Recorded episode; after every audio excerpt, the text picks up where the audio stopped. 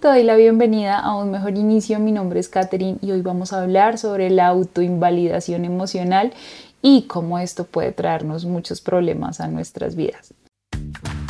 Bienvenido a Un Mejor Inicio, un podcast que te ayudará a mejorar en todos los aspectos de tu vida.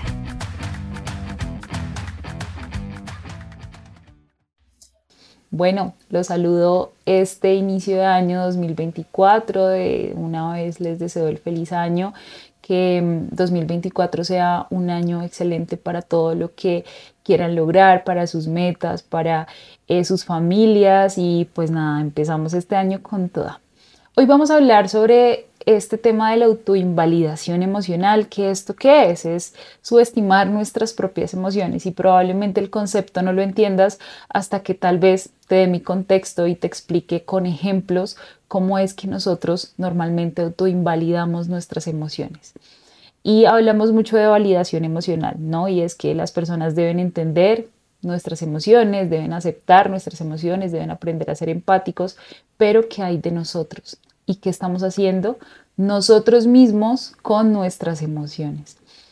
Voy a empezar este programa explicándote un poquito em, con una historia. Te voy a contar una experiencia propia y pues la idea es que a partir de ahí pues saquemos unas conclusiones. Entonces, pues en mi vida, desde que tengo memoria, siempre he estado rodeada de personas increíbles que pues en realidad me han dado o he tenido la suerte de estar rodeada de estas personas desde muy pequeña. Personas como pues mis padres, eh, mis hermanos, amistades, he tenido la oportunidad de tener grandes amigos eh, desde la infancia y adicionalmente en mis relaciones, que no han sido tampoco muchas, pero pues han sido, el 80% por ahí pues han sido muy buenas, no he tenido relaciones muy tormentosas y por ahí el 20% han sido pues malas experiencias, pero de las que pude zafarme muy fácilmente.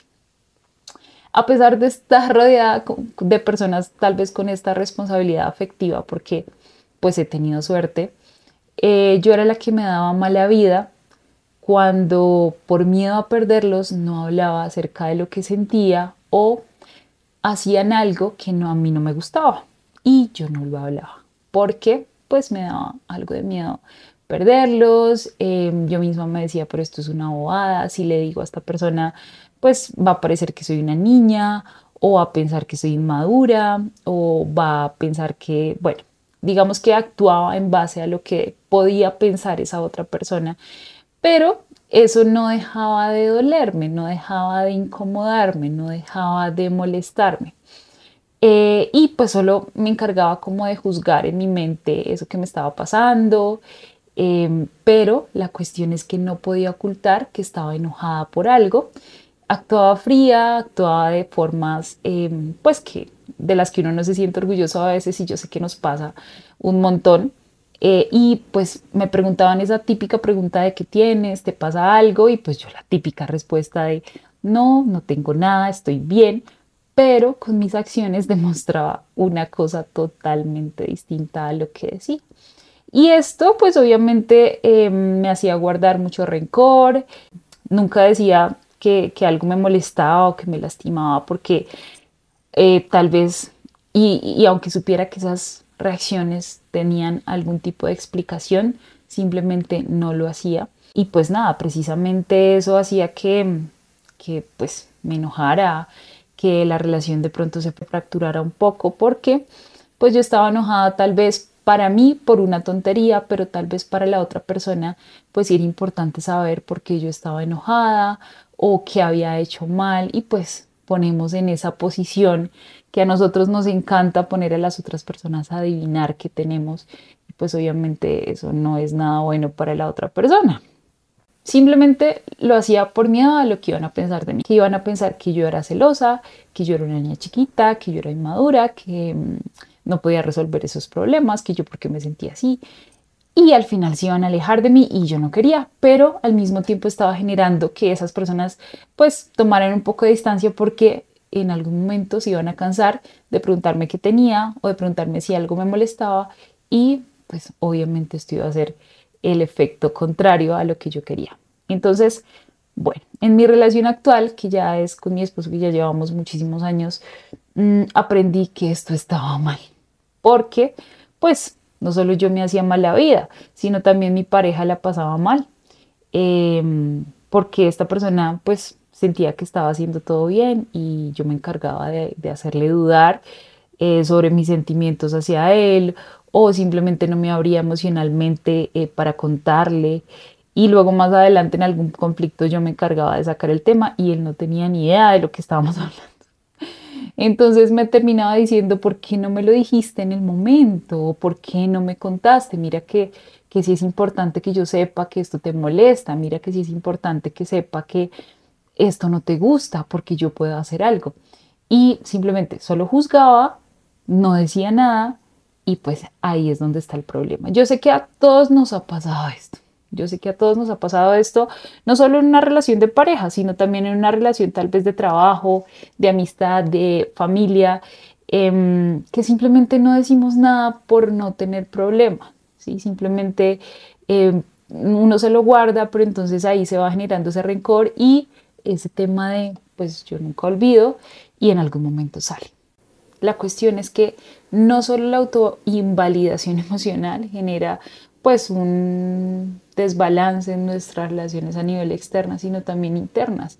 Y es que en muchos casos esta autoinvalidación viene de no saber cuestionarnos nuestras propias emociones. ¿Cuántas veces nos hemos sentido mal y no sabemos por qué? Me siento triste, me siento deprimida, Em, amanecí bajita de ánimo, aquí decimos mamera existencial, em, y a veces uno no sabe por qué. Lo que pasa es que si uno va más a fondo y uno se pregunta, bueno, ¿por qué me estoy sintiendo de esa manera? Puede que la respuesta no nos guste tanto. Puede que estés en una relación en la que no quieras estar. Puede que estés en un trabajo que no quieres. Puede que estés teniendo la vida que no quieres y esa realidad golpea muy fuerte y prefieres ocultarla y decir, no sé qué me pasa, siento que lo tengo todo, pero siento que me hace falta algo más y es ahí donde está el problema. El no aceptar que algo nos pasa, el porqué de las cosas, hace que también nosotros nos pongamos una venda en los ojos y digamos, es que, mm, no sé, me siento triste, pero no, no, no sé por qué y ahí nos quedamos en esa constante decepción de nuestra vida internamente porque lo que mostramos afuera es que estamos felices con nuestra vida. Entonces es muy importante aprender a reconocer esta autoinvalidación emocional que yo sé que todos en algún momento nos ha pasado y aprender a gestionar este tipo de emociones para que pues nuestras relaciones sean más armoniosas, tanto con nuestras personas eh, que tanto nos importan como nuestra relación con nosotros mismos. Entonces, lo primero que hay que tener en cuenta es tener conciencia emocional. ¿Qué es conciencia emocional? Acabamos de hablar de eso y es que em, seamos o hagamos partícipes a nuestras emociones de lo que realmente nos pasa. ¿Qué es la conciencia emocional? Tener en cuenta cuáles son las emociones que estamos sintiendo, el por qué las estamos sintiendo. Y esta es una parte importante. Saber y ponerle nombre a nuestra emoción. ¿Cómo me siento?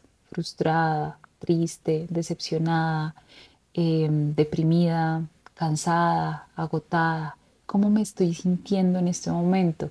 ¿Y por qué me estoy sintiendo de esa manera? Si tal vez en mi cabeza se genera ese bloqueo de tal vez no querer la respuesta o no querer entender que la verdad a veces duele un poquito más, empezar a colocar, tal vez yo hablo muchos acerca de, anotar cositas porque sirve un montón empezar a darle nombre tanto a nuestras emociones como a lo que estamos pensando.